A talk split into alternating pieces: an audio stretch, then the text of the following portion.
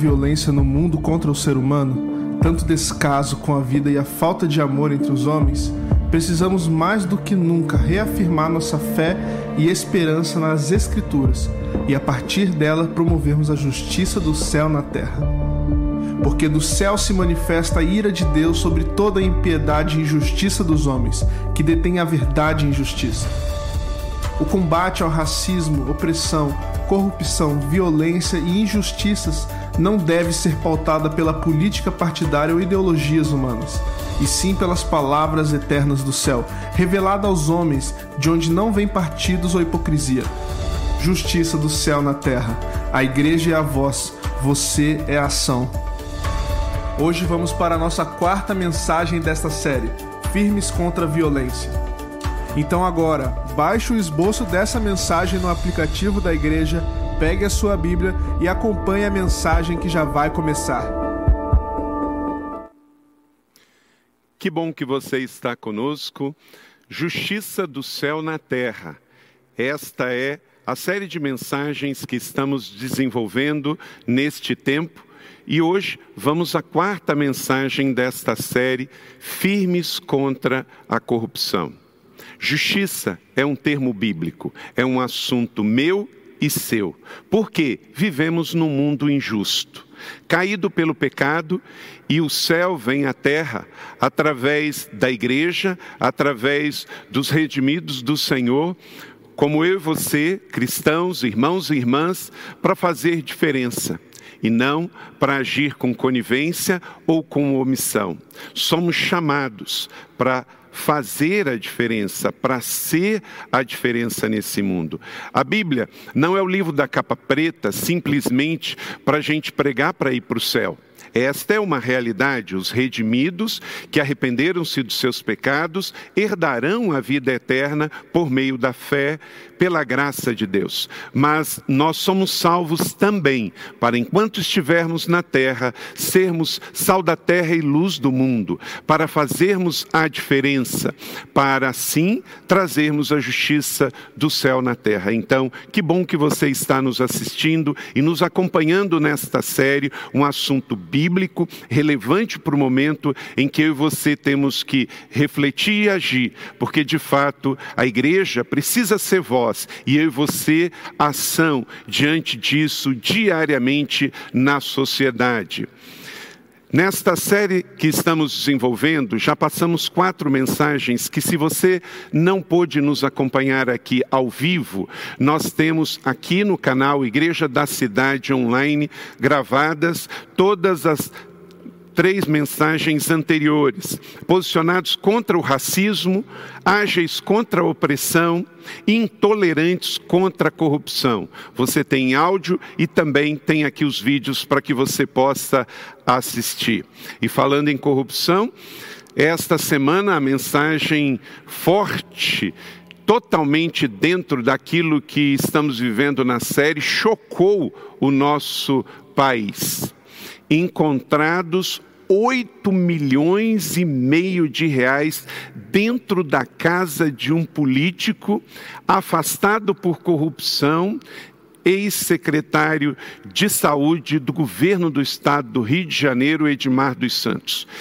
Pensa bem que assim, 8 milhões e meio, escandaloso, absurdo, em cash na casa de um político. Pensa a falta de consciência social deste político e das pessoas que também apoiaram ele nisso, seja empresários ou políticos. Num tempo em que a população mais precisa de socorro de saúde, precisa de medicamentos, no Rio de Janeiro, os hospitais, as pessoas morrem nas filas, também em outros lugares do Brasil. Um homem escolhido para cuidar da saúde, achado com 8 milhões e meio de reais na sua casa. Chocou todo o país e isso não pode virar paisagem. Essa imagem que inclusive repercuti nas minhas redes sociais, não pode virar imagem. Temos que ser contra, denunciar, mostrar indignação e cobrar. E você, em especial do Rio de Janeiro, precisa cobrar do seu governo que isso seja realmente apurado, julgado e condenado. E assim em todo o nosso país. Justiça do céu na terra, porque é necessário, faz-se necessário. Vivemos num país onde há muita desigualdade, por exemplo, em distribuição de renda. O Brasil ganha apenas de Serra Leoa na África e no Haiti. Somos uma das maiores economias do mundo. Estamos entre as dez maiores economias. O país é rico. Nós temos recursos financeiros e humanos podemos e devemos trabalhar por uma sociedade mais justa, porque isso é bíblico e isso é matéria de todos nós cristãos. Como temos falado em Romanos 1,18, porque do céu se manifesta a ira de Deus sobre toda a impiedade injustiça dos homens que detêm a verdade em injustiça. Quer dizer, a verdade é para nós absoluta e deve ser manifesta em atos de justiça e não conivência com a injustiça. O próprio apóstolo Paulo também diz em Romanos que a natureza inteira aguarda a manifestação dos filhos de Deus na terra. Cristão cristão evangélico jamais pode ser corrupto e pode ser conivente com a corrupção, seja cidadão comum, empresário, político ou qualquer outro. Pelo contrário, no Salmo 12, verso 5 diz: Por causa da opressão do necessitado e do gemido do pobre, agora me levantarei, diz o Senhor, eu lhes darei segurança que tanto anseiam. Quando você se posiciona pela justiça, se posiciona contra toda e qualquer espécie de racismo e preconceito, de opressão e corrupção, você se posiciona numa pauta cristã, bíblica pela vida, não é coisa de direita, esquerda, ideologia. Isso é uma escolha sua. A questão é se posicionar pelo céu na terra, é se posicionar pelas pautas que o Senhor está dizendo aqui no Salmo 12, verso 5. Eu me manifestarei a favor dele. Você quer estar na direção de Deus ou na contramão da vontade de Deus? Neutralidade não condena a injustiça, ela gera omissão, que é pecado. William Wilberforce, que foi um parlamentar britânico que trabalhou pela liberação e abolição da escravatura no Reino Unido, disse: Você pode escolher olhar para o lado, mas nunca mais poderá dizer que não sabia. Então, é a sua parte olhar, ver e agir. Firmes contra a violência essa é a quarta mensagem desta série. Um cristão que ama a Deus precisa ser pacificador. Somos chamados para isso. Tiago capítulo 3, verso 18 diz: "O fruto da justiça semeia-se em paz para os pacificadores." Pacificadores. Não é questão de ser pacifista apenas, aquele que não age pela violência, mas toma uma atitude de simplesmente ficar passivo, não pacificadores, é intencionalmente agir pela paz, em casa, na sociedade, em qualquer lugar. Provérbios 29 e 22, o homem irado provoca brigas e o de gênio violento comete muitos pecados. E vivemos um tempo onde parece que isso está muito exacerbado aqui no digital, pelas redes sociais, há muito ódio, há haters trabalhando para política, meu Deus, e nós temos que trabalhar pela paz. Somos chamados para isso, meu irmão, minha irmã. Em nome de Jesus, entenda que esse é um chamado de Deus para todos nós. Vou mostrar dois vídeos para você agora, que essa semana, é coisa desta semana, repercutiu na mídia e nas redes sociais dois casos de violência: um caso de violência contra a mulher e um caso de violência verbal, moral, de uma autoridade para com aquele que serve, e depois vou comentar sobre isso. Assista os dois na sequência. Olhe para esses dois casos, talvez você tenha ouvido falar.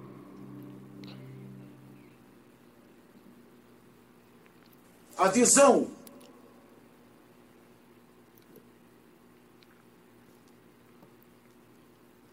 A visão de que é importante que se adotem medidas de prevenção para que a economia possa voltar. É importante que, com segurança e responsabilidade, com segurança. Sai daí, eu falei não. Por que você não entendeu? Ele está querendo me matar, gente! Ele já me abraçou seis vezes! Seis vezes! E continua aqui! Gente, olhem que fazer para que a justiça me escute! Estou sendo ameaçada de morte, de morte, tá? Eu não aguento mais. O cara botou fogo na minha casa, entrou na minha casa, agrediu meus cachorros, agrediu a mim, eu sou inteira roxa, foi fogo! Fogo na minha casa, a polícia não me escuta, a justiça não faz nada. O que eu faço, gente? Pra não me matarem, vão me matar, estão me ameaçando. A polícia não faz nada, a justiça não faz nada, a justiça não faz nada. Eu tenho aqui, ó, protetiva, de segurança. Ele vem e me ameaça e ri, ri na minha cara.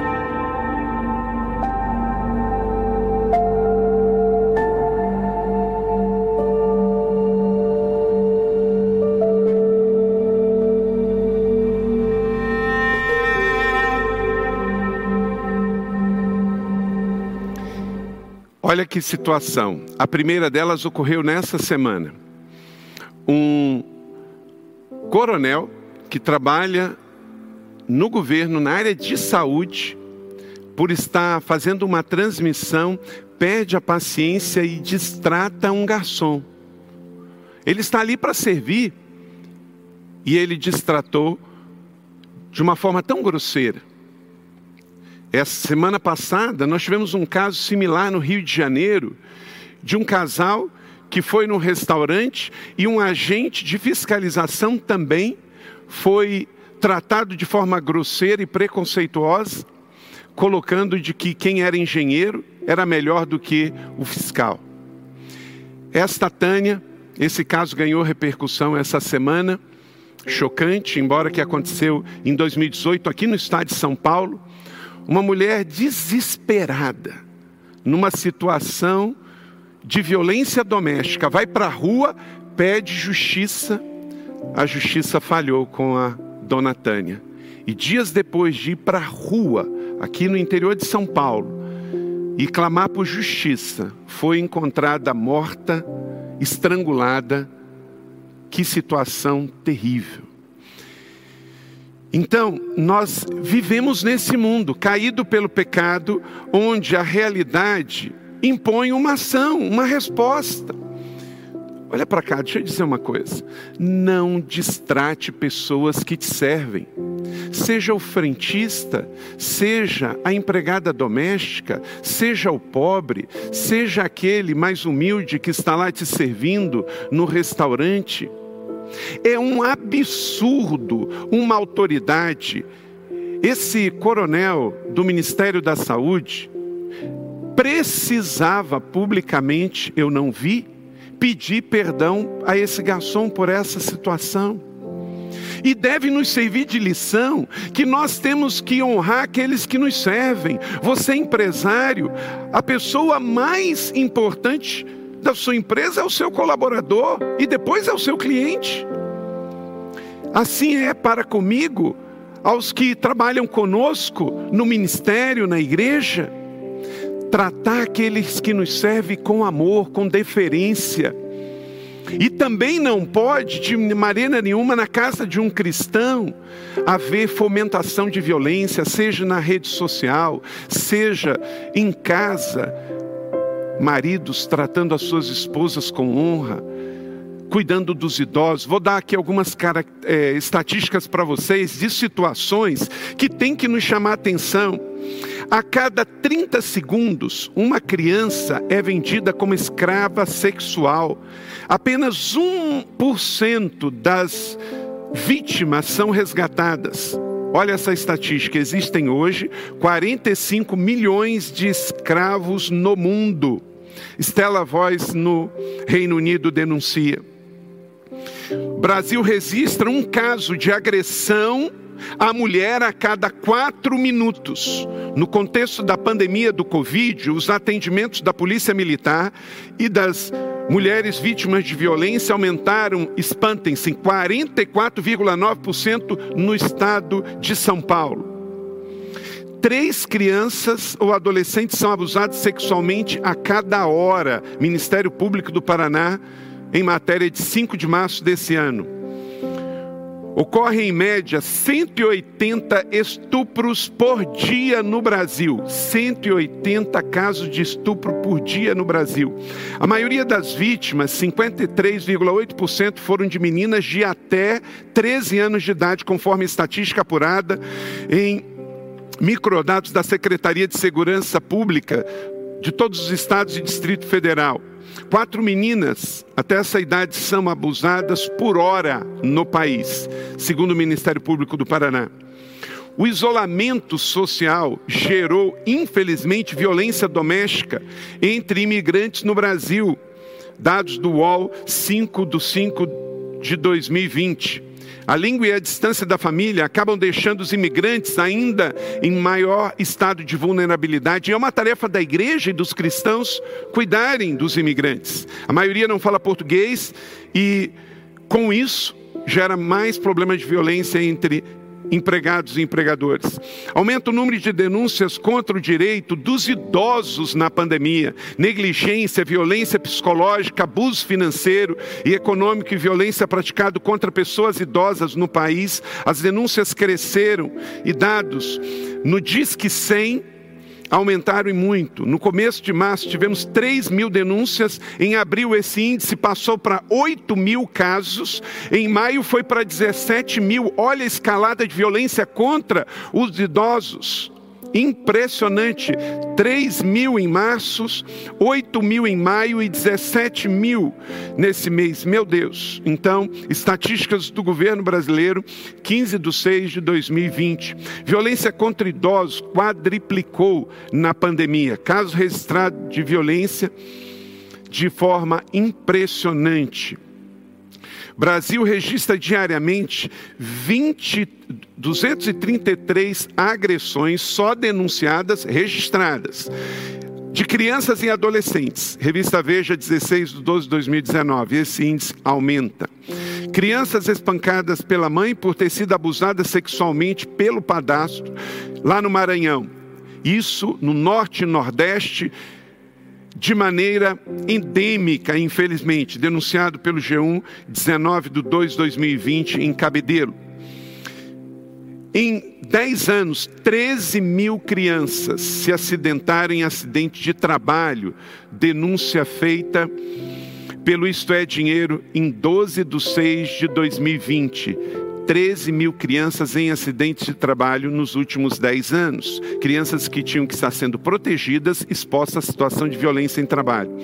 E agora, na situação de isolamento social, isso se agravou. Então é necessário ficarmos atentos, observando, porque a realidade ela é muito forte nesse tempo contra mulheres, contra idosos, contra imigrantes, contra os mais vulneráveis, contra a população de rua, de norte a sul do Brasil. Então, igreja da cidade, irmãos e irmãs que estão nos acompanhando, a justiça do céu na terra se faz com se posicionar contra toda e qualquer caso de violência contra o mais vulnerável. E se as estatísticas estão mostrando que os casos na pandemia pandemia aumentaram no Brasil e no mundo, e você pode pesquisar mais sobre isso, é dever nosso ficar mais de olho, ficar atento no nosso município, na nossa cidade, no nosso Brasil, orando contrário a essa situação e ao saber denunciar. Estamos num tempo de redes sociais onde nós temos que fazer reverberar essa situação.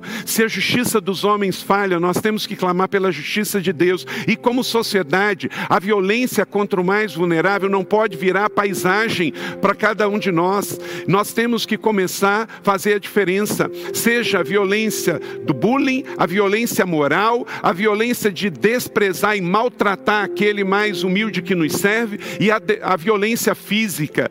Nós somos a justiça do céu na terra e a justiça do céu na terra se manifesta contra a violência física e a violência moral, porque eu e você somos responsáveis por mudar essa realidade em nome do Senhor Jesus na terra. Quero convidar meu amigo pastor Carlos Alberto Bezerra para nos compartilhar uma reflexão. O nosso convidado dessa série na mensagem de hoje, Firmes contra a Violência.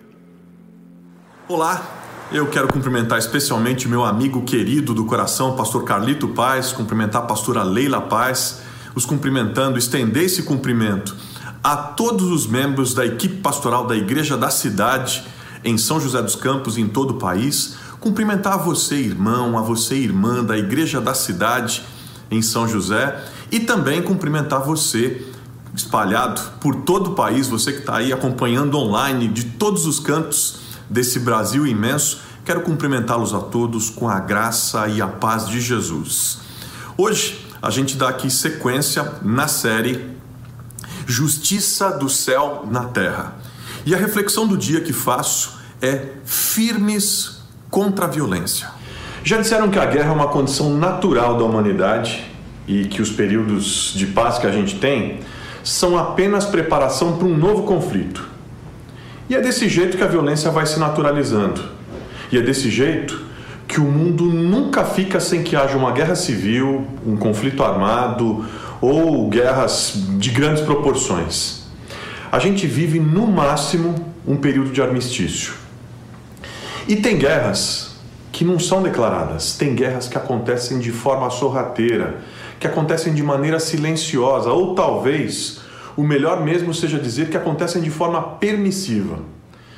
Crimes contra a vida que acontecem por preconceitos, discriminações, xenofobia, o que escancara uma sociedade desumana e profundamente desigual. Aqui no Brasil, segundo o Atlas da Violência, publicado pelo IPEA, que é um órgão do governo, foram 65.602 homicídios em 2017. Jovens, negros e pobres, mulheres são as vítimas preferenciais.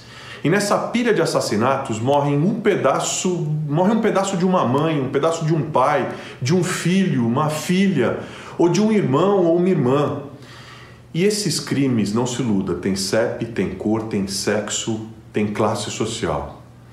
Outro dado que acaba revelando o nosso cinismo diante dessa violência escancarada, mas que muitos tentam silenciar, é o levantamento realizado pelas universidades parceiras da Agência da ONU para Refugiados, o Acnur, que mostra que 41% dos refugiados vivendo no Brasil já sofreram algum tipo de discriminação.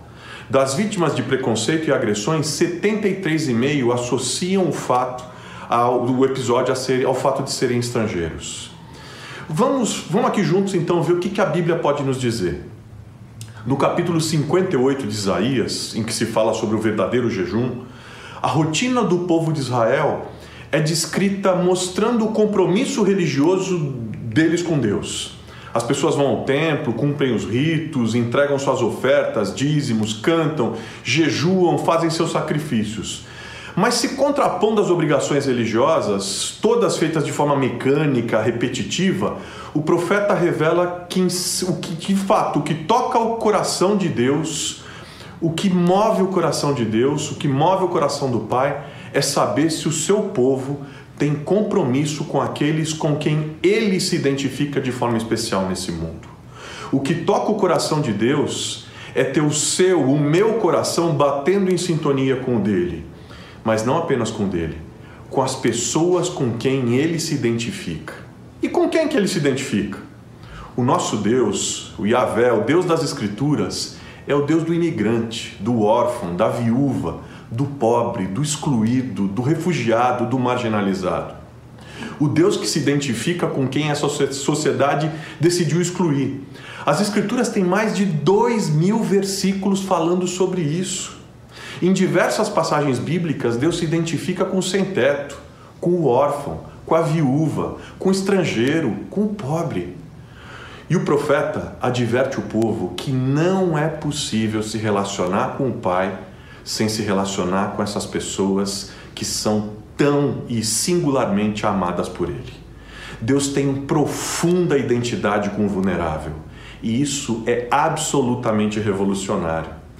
Naquela época, os deuses de todos os povos se identificavam com os poderosos. Eram os deuses dos generais, dos reis, dos detentores do poder. O único Deus que se identificava com os mais frágeis era o Deus de Israel. O meu Deus, o seu Deus, o nosso Deus. Então presta atenção no que eu vou te dizer. Se você afirma que tem um relacionamento com Deus, mas não se envolve com as necessidades de quem sofre, você está se enganando. Agindo assim, eu e você seremos apenas religiosos, como aquele povo descrito na passagem de Isaías 58 que acabei de citar para vocês. E Deus quer que nós direcionemos a eles o nosso afeto, a nossa compaixão, o melhor da nossa dedicação, do nosso amor. Uma igreja que deseja ser a continuação do projeto de Jesus e da igreja primitiva é uma igreja que acolhe, que vê, que cuida, principalmente daqueles que a sociedade teima em não ver e não ouvir. E o cristão precisa seguir na direção de quem sofre. O cristão precisa ir na direção de quem está sendo espancado por essa sociedade, de quem, no pior dos sofrimentos, se torna invisível para a nossa sociedade. Nós, discípulos de Jesus, fomos chamados a irmos na direção de quem sofre, como ele fez com a gente num dia. E como ele nos ensinou na parábola do bom samaritano.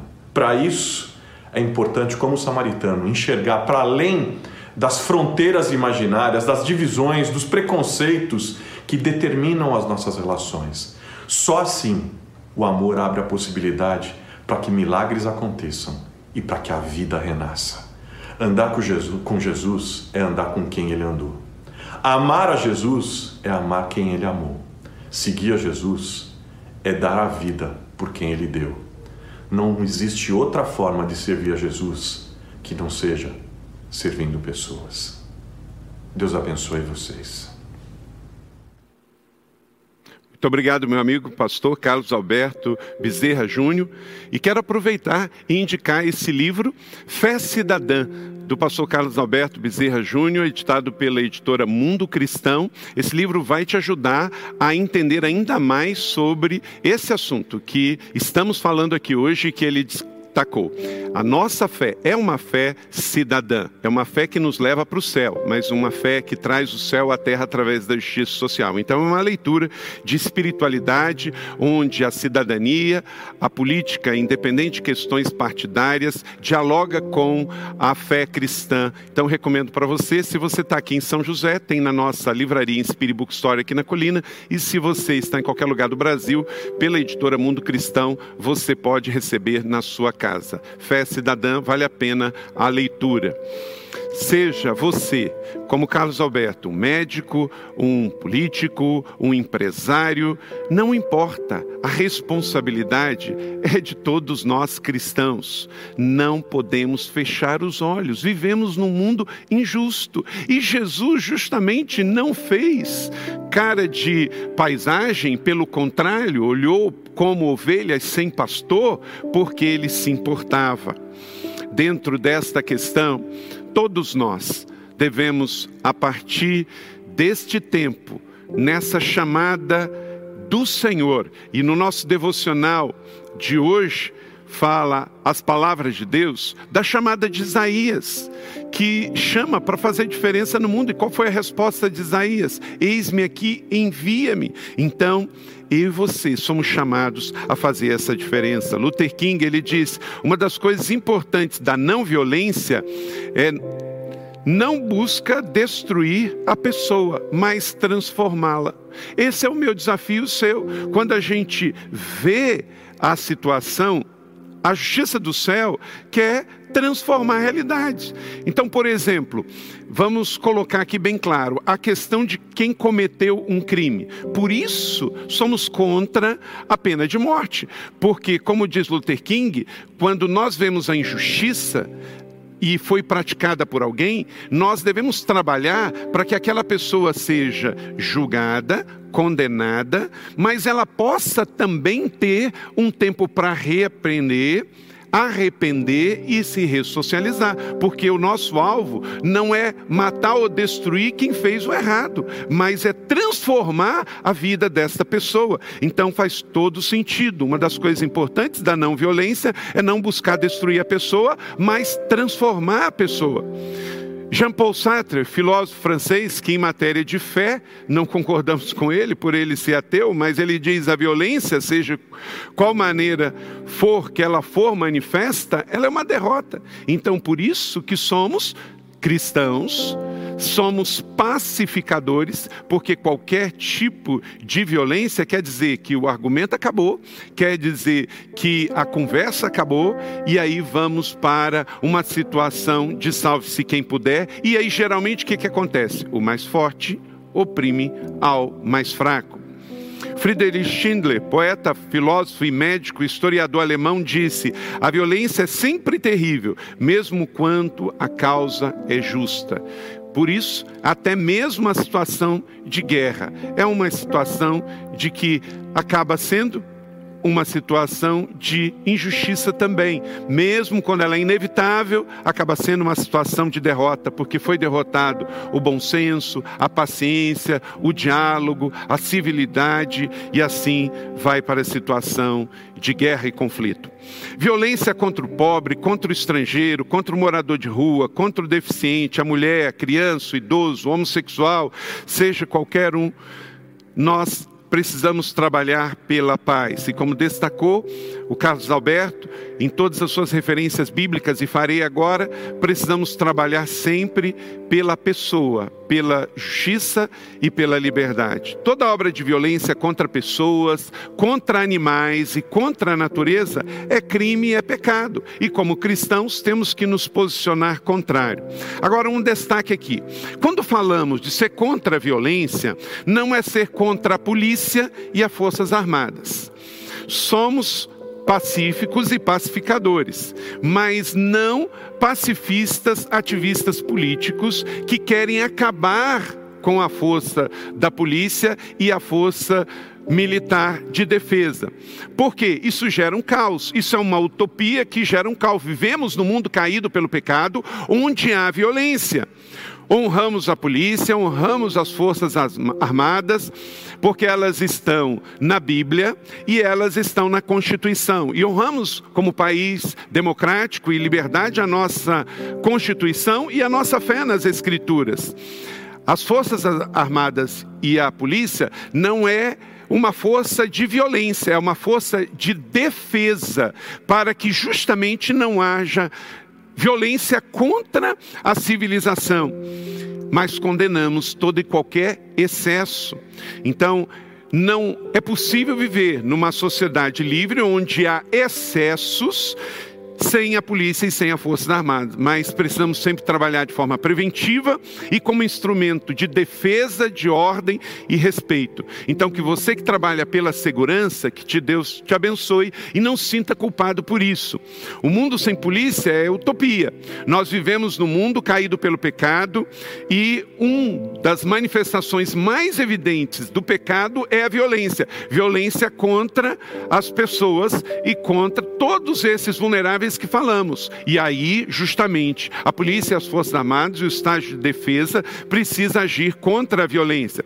Veja essa declaração do apóstolo Paulo em Romanos, capítulo 13, versículo 3 a 5. Olha só que palavra integral, de um evangelho integral, e por isso cremos de forma muito clara na justiça do céu na terra contra a violência.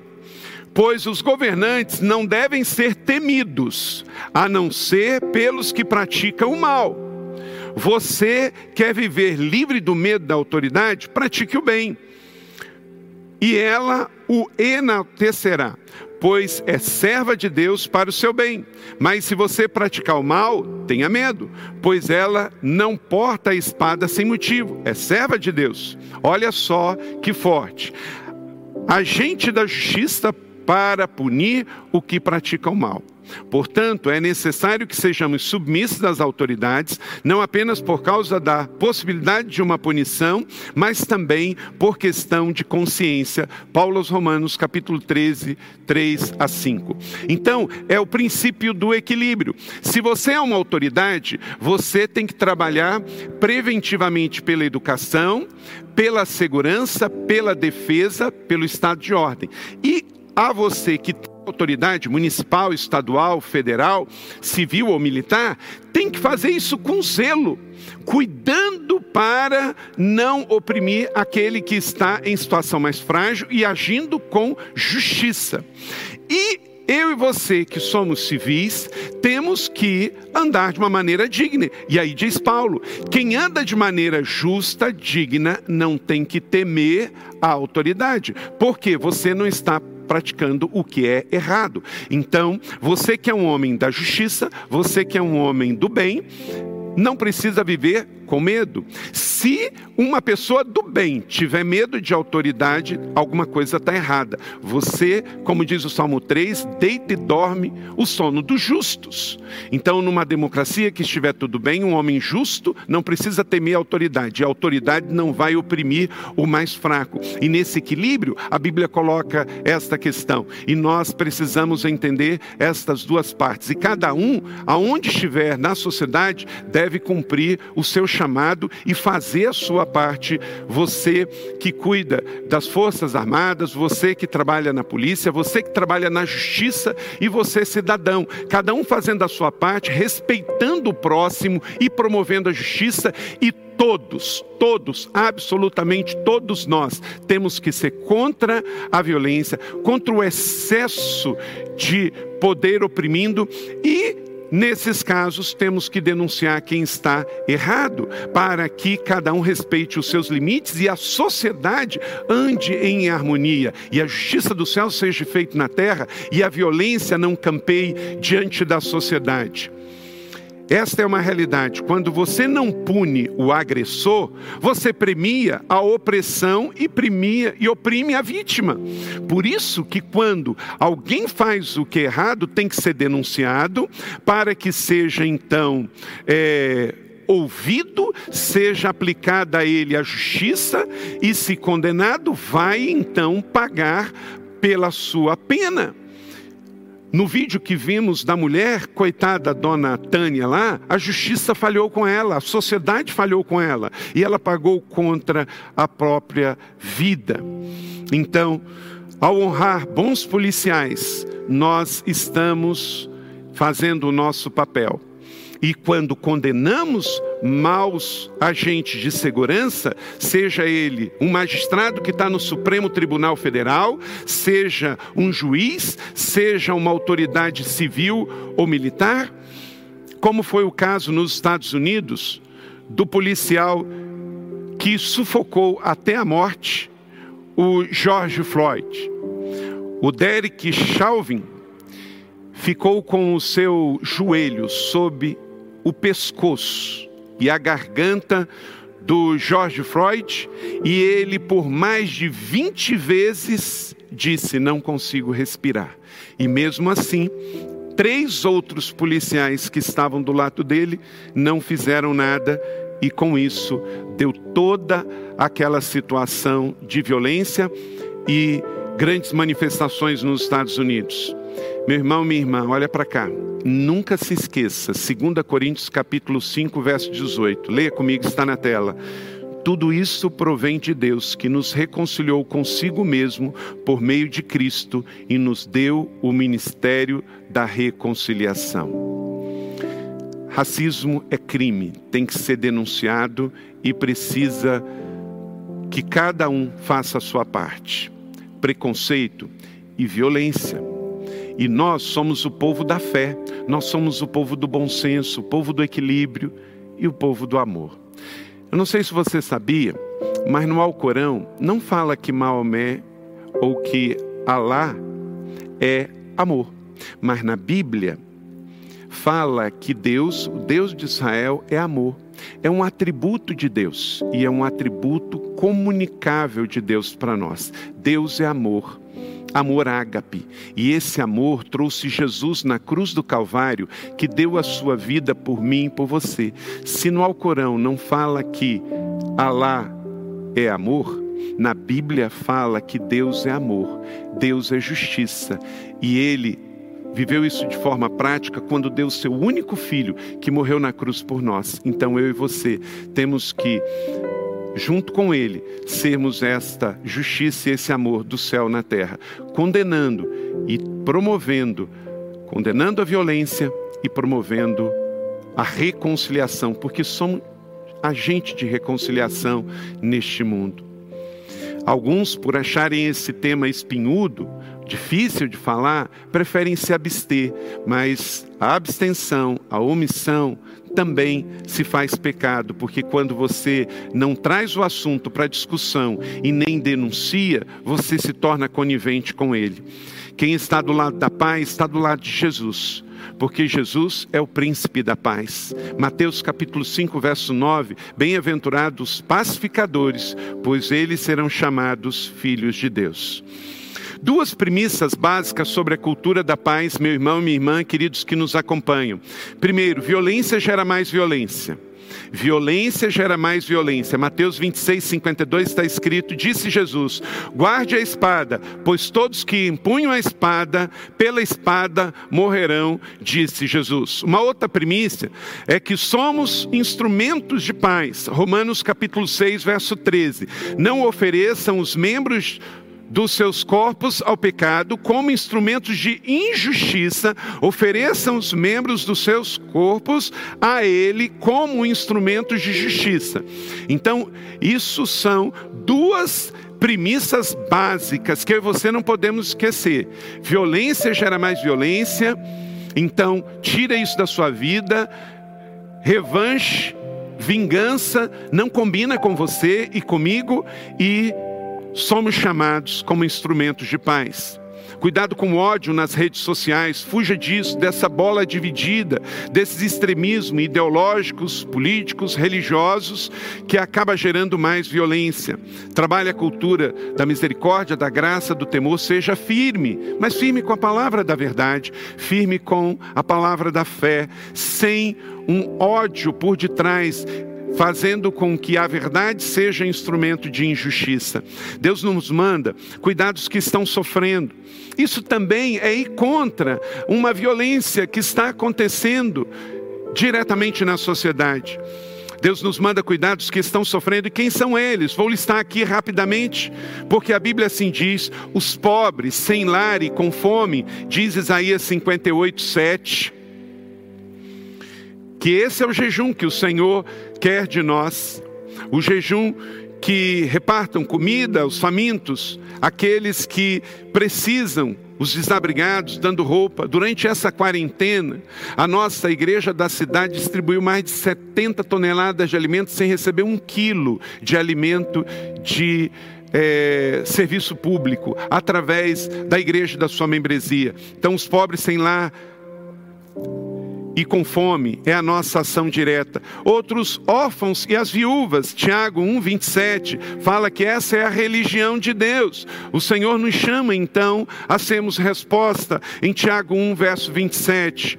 Os presidiários, Hebreus capítulo 13, verso 3. Lembre-se dos que estão na prisão, como se aprisionados com eles, dos que estão sendo maltratados, como se vocês estivessem sofrendo no corpo. A igreja é a que mais atua diretamente nos presídios desse país, com casa de recuperação, e a igreja está certa. Nós somos contra a pena de morte por isso. Somos a favor de que quem cometeu crime pague na justiça, seja condenado e vá para a reclusão, para ressocialização, mas também não somos a favor de pena de morte. Punir sim, mas com justiça, senão nos fazemos injustos.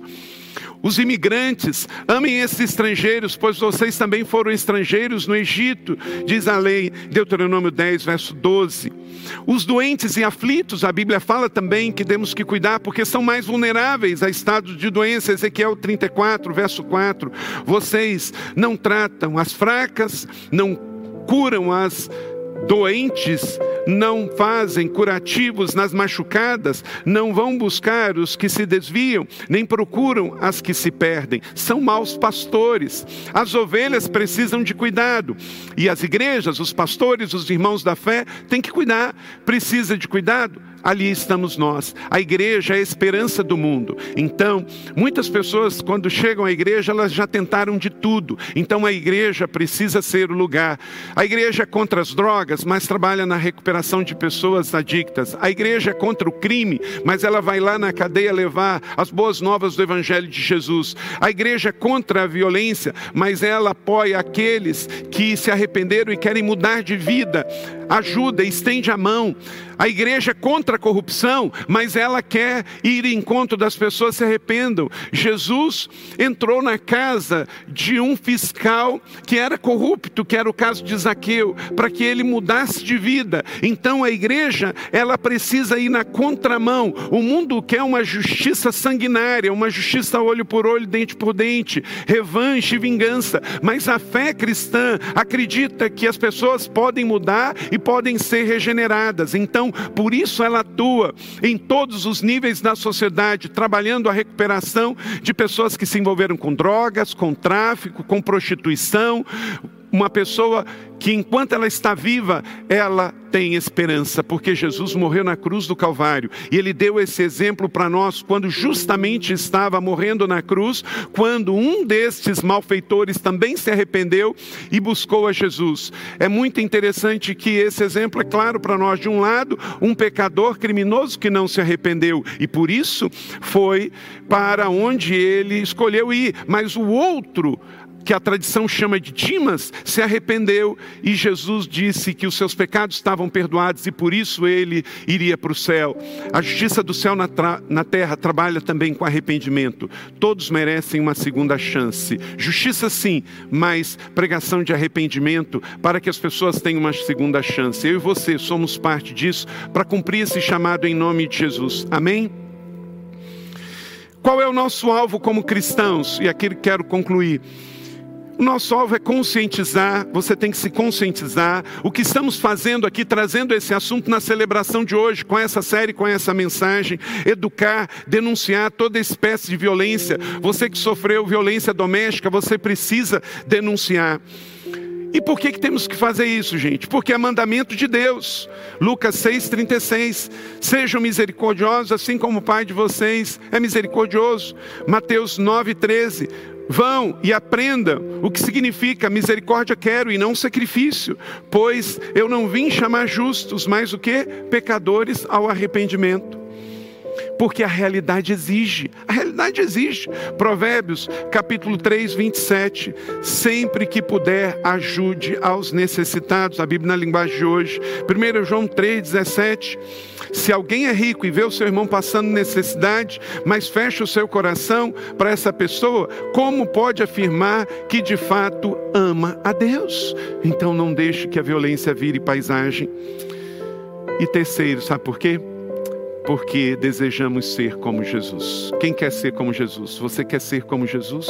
Esse é o meu alvo, esse é o seu alvo. Ninguém pode querer imitar o mal precisamos querer imitar o bem, imitar Jesus.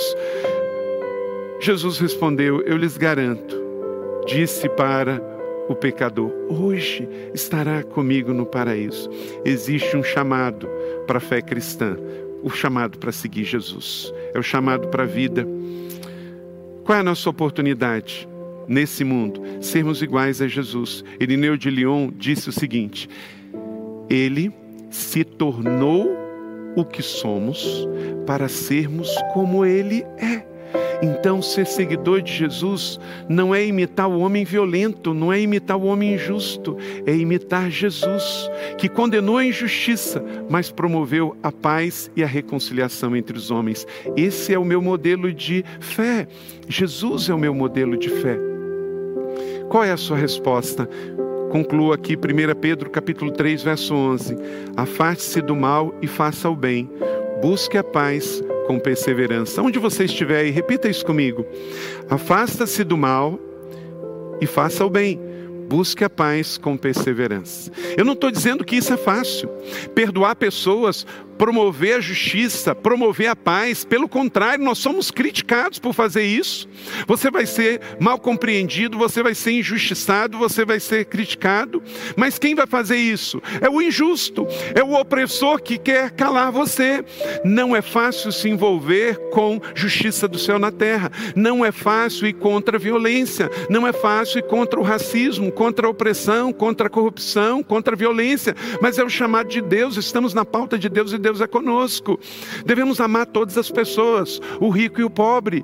Para promover a justiça, temos que fazer como Jesus fez. Jesus entrou na casa de um Zaqueu, mas Jesus também estendeu a água para a mulher samaritana. Ser como é Jesus. Esse é o meu desafio, o seu desafio neste mundo. O seu modelo não é imitar um líder ideológico, o seu modelo é Jesus Cristo, Senhor. Ele é o Rei da paz, o príncipe do amor. Deixa eu fazer três perguntas aqui para você. Você tem praticado algum tipo de violência? Você tem praticado algum tipo de violência a hora de você se arrepender? Você tem se omitido em denunciar alguma violência que você tem visto? Violência sexual, violência moral, violência física? Você tem visto e tem se omitido e terceiro, você precisa perdoar alguém que fez violência no passado contra você, que abusou sexualmente de você, que abusou moralmente de você, que abusou fisicamente de você, alguém da sua família ou não. Aí onde você está, arrependa-se, faça uma oração e dê uma resposta. Eu quero te chamar agora um posicionamento e uma decisão.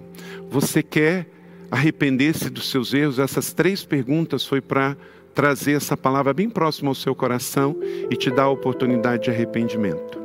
E você vai reavaliar e rever sua vida diante de Deus e da sociedade. E você que está agora aí, quer tomar uma decisão ao lado de Jesus? Aparece aí na tela um WhatsApp e também aparece aí um QR Code para que você possa se posicionar. Você quer receber Jesus como Senhor e Salvador, o príncipe da paz, o que nos chama reconciliação? Arrependendo dos seus erros, dos seus pecados, da sua violência, violência verbal, moral, física, espiritual. Arrependa-se. Receba Jesus Cristo como Senhor e Salvador agora e entre em contato conosco. Mande o um WhatsApp agora, em nome de Jesus. Você que está afastado da fé cristã, você quer se reconciliar e quer voltar, você quer ser batizado, alguma decisão, posicione-se agora. Nós queremos conversar com você, podemos agora orar por você, pessoas agora, neste exato momento online, se você interagir, aí através do nosso chat, coloque o seu número e nós vamos entrar em contato com você para te ajudar neste tempo em nome de Jesus. Amém? Que Deus te abençoe. Semana que vem, última mensagem da série aqui, que vamos então trabalhar contra toda e qualquer injustiça, sendo canal de justiça do céu na terra. Vamos louvar o Senhor e depois você fica aí que tem a bênção do envio para o último momento dessa celebração. Obrigado e que Deus te abençoe.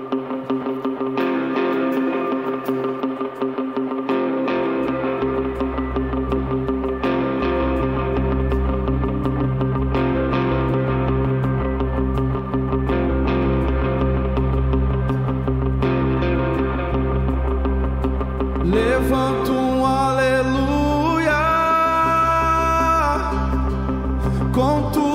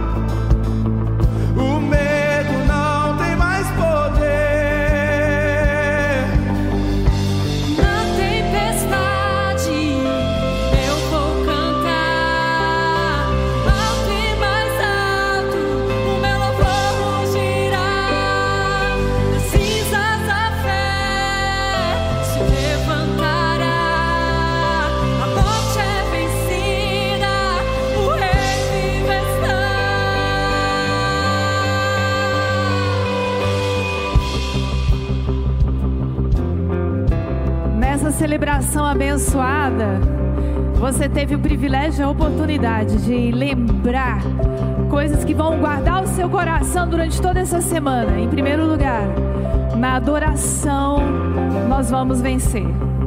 É neste lugar de adoração que nós vamos reafirmar nossa identidade de filhos, sabemos quem somos e por isso nos posicionamos exatamente como Deus quer contra toda violência, levantando a voz pelos oprimidos e pelos que estão sofrendo e fazendo a nossa parte no reino em nome de Jesus.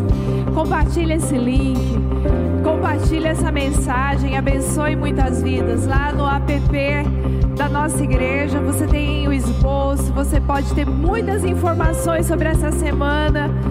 E, gente, no chat você tem o link para dizer pra gente que você tomou uma decisão por Jesus agora. Nós queremos orar por você, nós queremos saber o que aconteceu no seu coração. Então, entra no link, deixa a gente saber o que está acontecendo contigo, que nós queremos orar por você. Outra coisa, nosso time está disponível no link Posso Orar. Vai lá, pede oração. Deixa o pessoal orar pela sua vida. Nós estamos agora postos para orar por você. Gente, logo mais às 16 horas a nossa igreja vai estar junto aqui presencialmente, com todos os cuidados. Mas nós vamos falar sobre a guerra espiritual e as armas que o Senhor nos deu para vencer nesse tempo. E às 18 horas nós estaremos juntos no mundo inteiro, unidos pela internet, para alimentar uma fé inabalável no que Deus está fazendo e no que Ele vai fazer por nós. Querida igreja, seja abençoada em nome de Jesus. Que o amor de Deus te abrace que o poderoso sangue de Jesus cele a tua casa e tudo que você chama seu e te proteja. E que o guiar do Espírito Santo de Deus te dê